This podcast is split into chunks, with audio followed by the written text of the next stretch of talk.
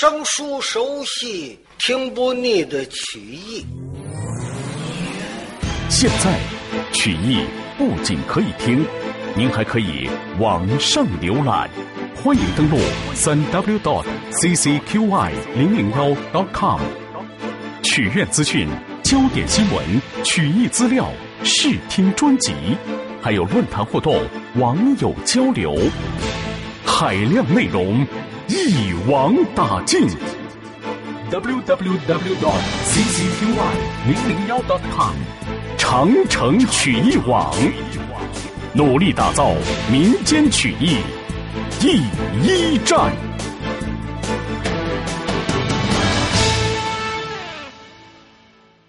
上回书正是说的杨广带着文武群臣来在了山西太原府，荣等李渊、李树德把君臣接到了这座迎安殿，大家伙坐好。杨广活了，马上吩咐就把李渊、李树德绑上了。来呀，把他推出去开刀斩首。这一吩咐，两旁人就架着李渊往外走。李渊一看，冤枉，冤枉，推出去。杨广心里话：这回我可把你宰了。想当年下棋的时候赌输赢嘛，哎，你给了我一棋盘，既输了吧，你还打我，嘿嘿，这回活该这杠头，我得报仇了，嘿嘿，来呀，响炮！说了一声响炮，只一传下，外边火公司拿起了钩竿，夹好了火绳，迎风一晃，晃去了蒙头灰。对准了信门，是火进烟出。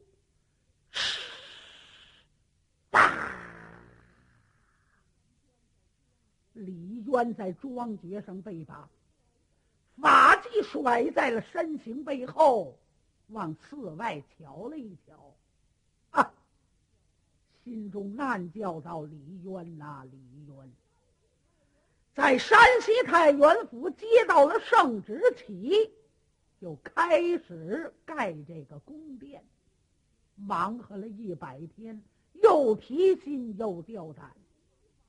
好容易完成了，皇上也到了，哎，我也到了死的时候我是有冤何处诉？啊，真是冤枉啊！这个时候，殿上杨广马上又传了两道旨意，来呀！炮！火公司刚要点第二声炮，就听见外边有人喊：“吾皇万岁万万岁！慢召传旨，小人有话讲。”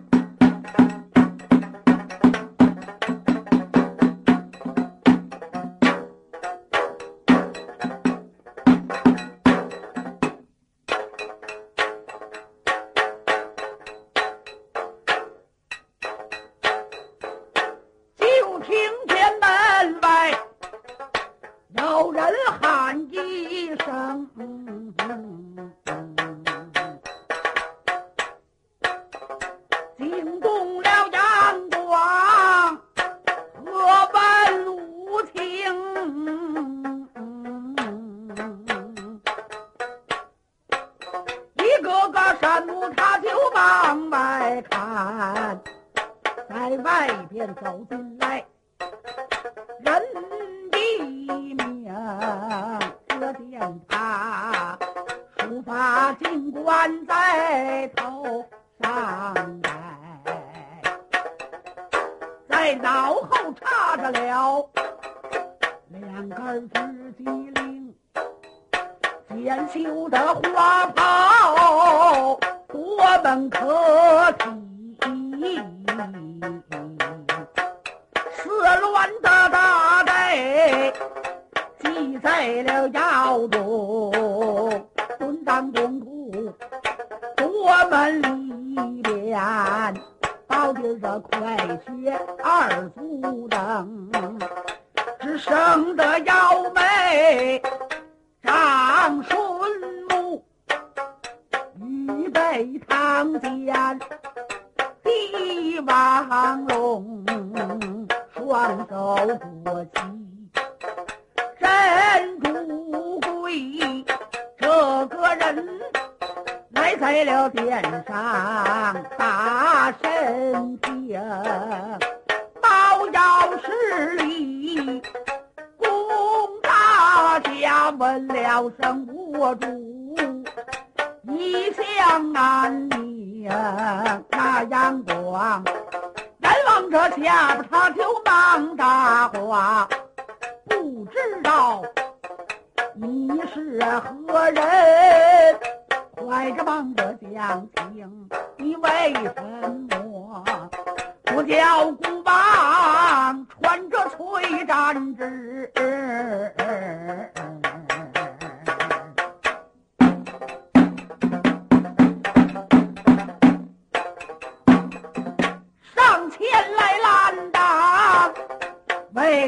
是那种这个人抱拳并手尊万岁，不知道为何要杀这侯爷他的残生。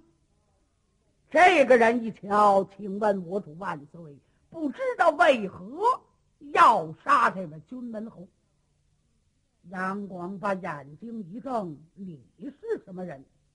启禀万岁，我是军门侯李树德次子，我叫李世民。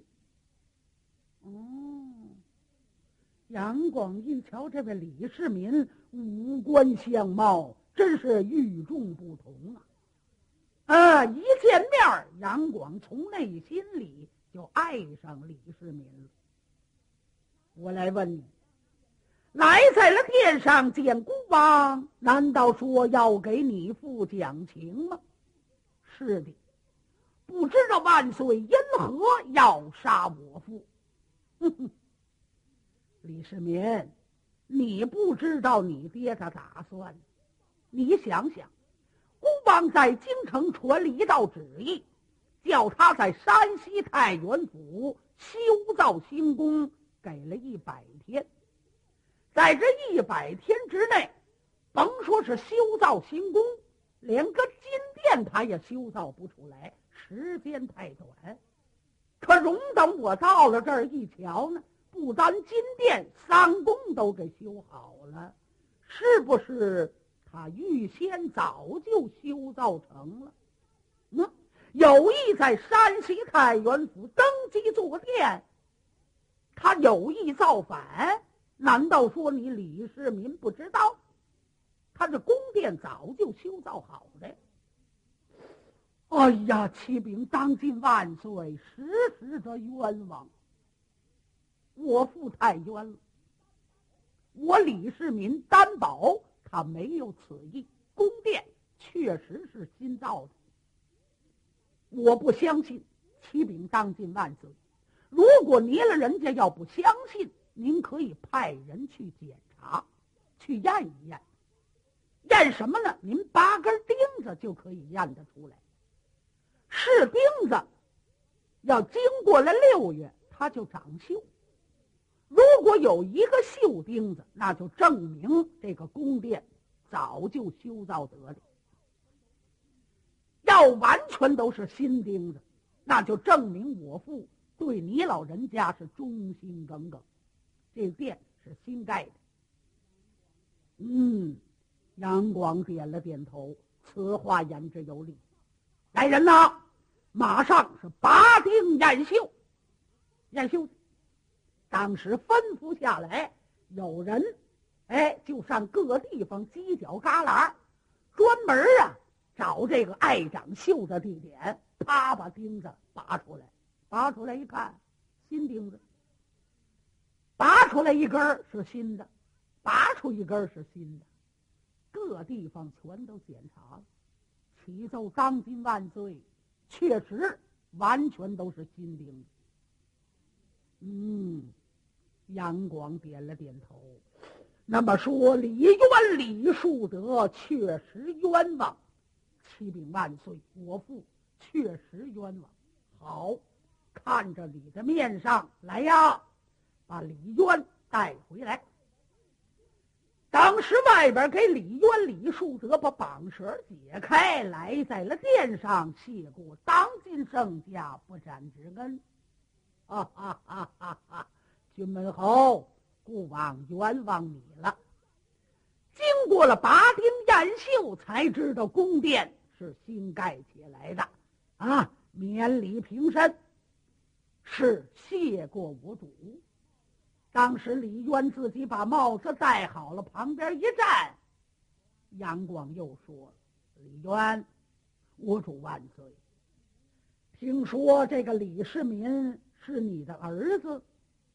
是的，啊。”我看李世民不错，和孤王见面真是投缘的。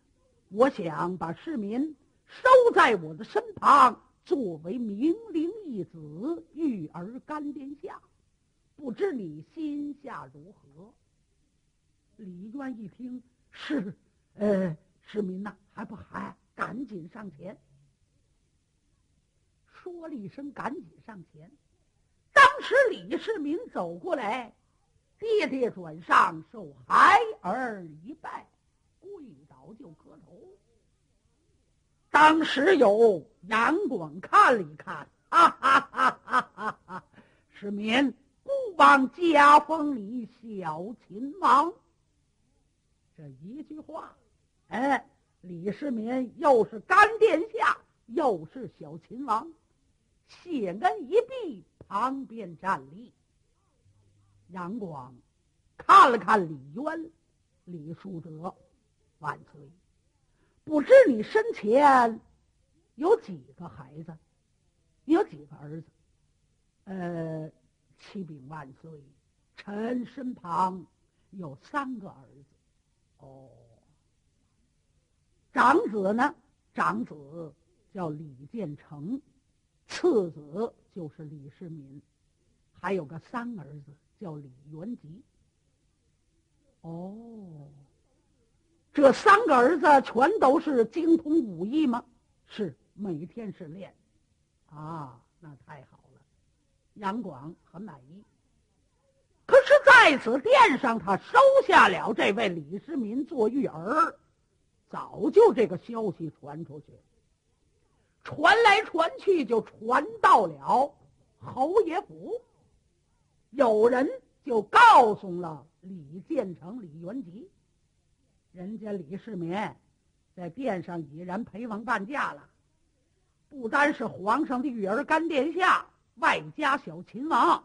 嘿嘿嘿，您这二位啊，白闹混了。建成、元吉一听，什么？他做王爷？他做王爷，我们俩就不能做王爷。走，咱也上殿。这俩人也来了。有人传讲进来，说建成元吉要求见万岁。杨广一听，好啊，选上殿来。两个人来在了殿上，跪倒磕头，参见我主。你叫李建成，呃，我叫元吉，嗯。上殿来见孤王，有什么公事吗？呃，呃，启禀万岁，嗯，李世民是我兄弟，哎，听见说已经受了皇封了，哎，我们都是亲哥们儿，所以我弟兄俩来在了殿上，也愿意陪王伴驾万岁的面前前来讨封。杨广一听是哈哈的大笑，好。孤王都封你们王爵之位，加封李建成为燕王之职，谢主隆恩。李元吉，你为齐王之职，是谢主隆恩。尹齐二王，这引齐二王要把这个字念白了，叫阴气二王。为什么这俩人不务正业，花天酒地，无所不为？可是也在这儿受了黄风啊。这俩人乐乐呵呵的在旁边一站，跟李世民站在了一起。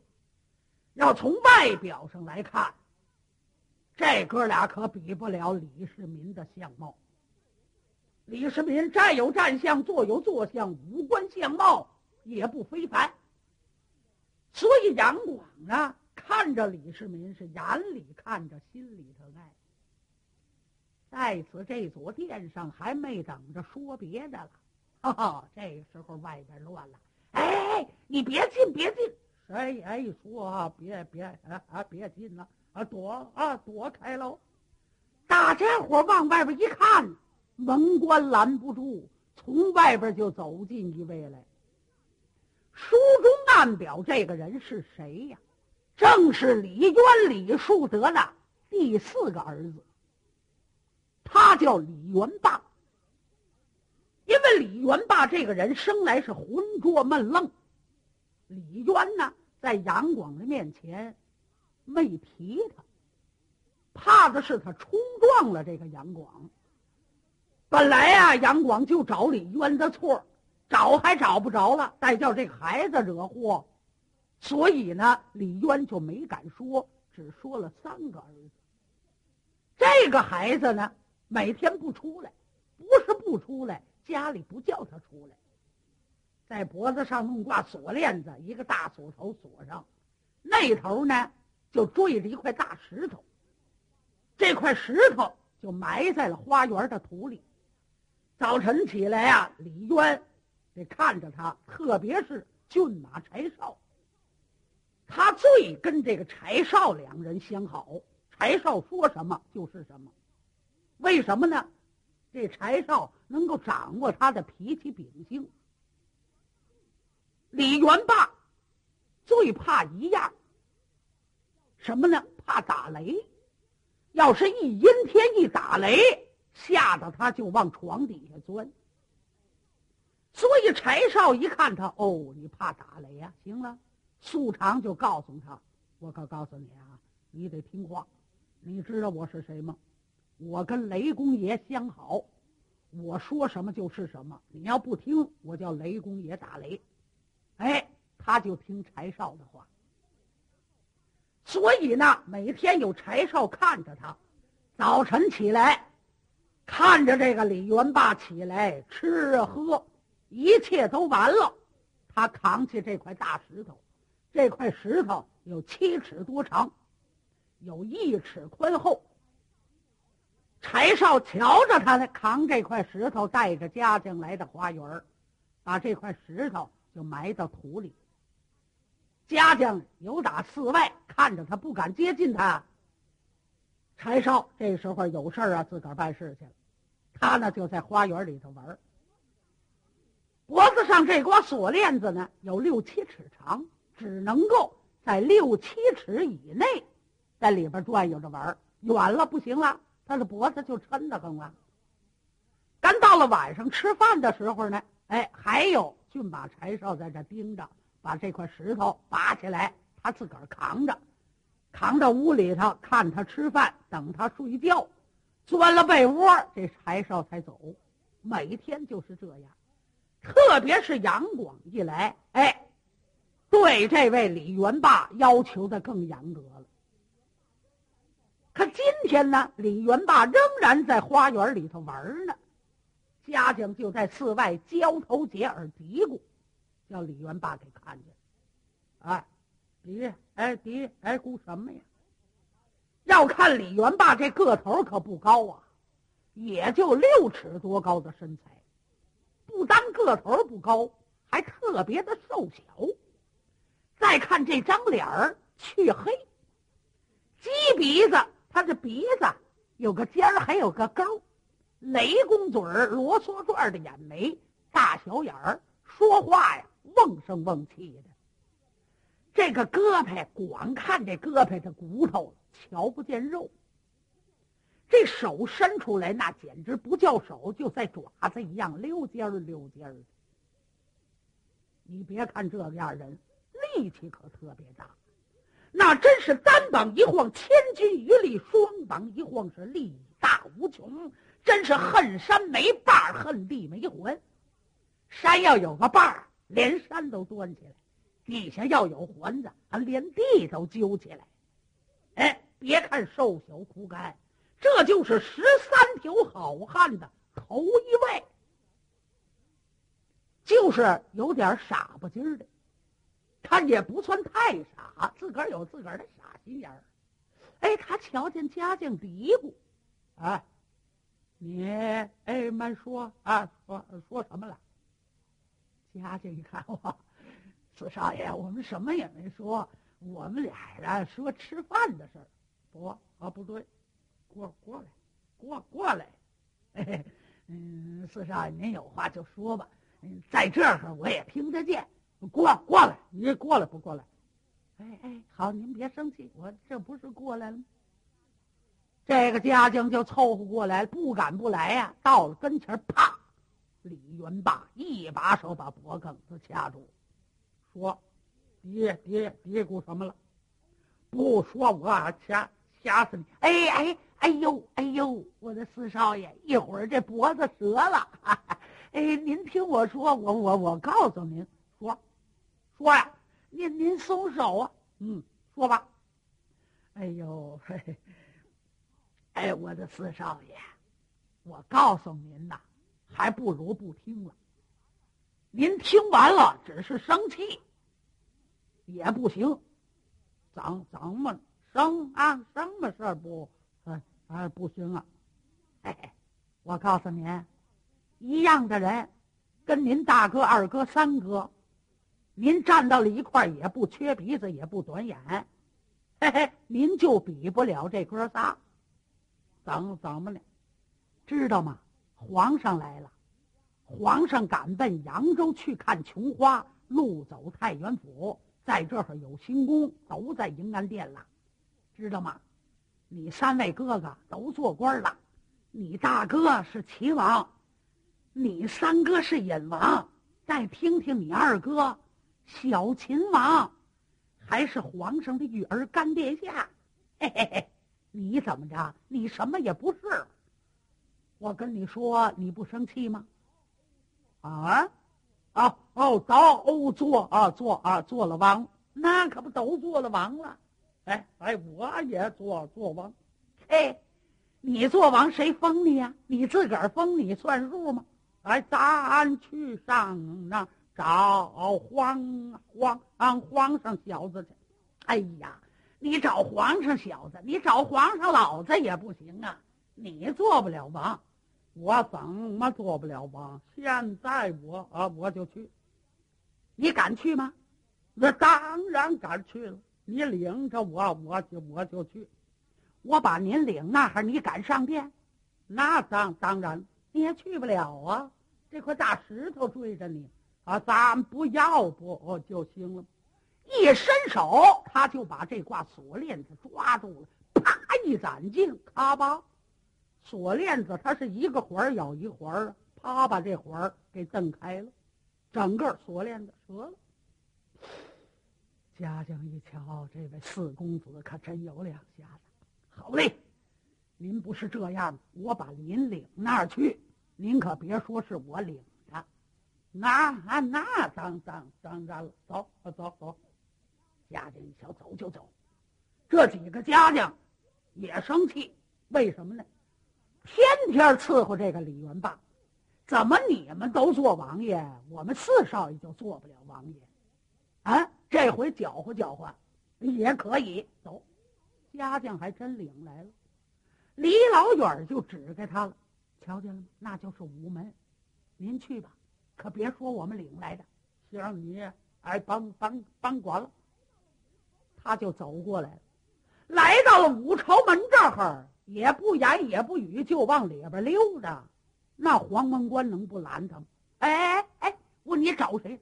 躲躲开了，拿手指头一拨了，这个就来个跟头，拨了着这个，推着那个，他就走上了迎安殿。当时外边门官一喊：“殿上惊动了文武以及杨广，望下观瞧，下边走上来这位李元霸。可是李渊一看，害了怕了，心里话：这谁的主意？怎么把他给放出来了？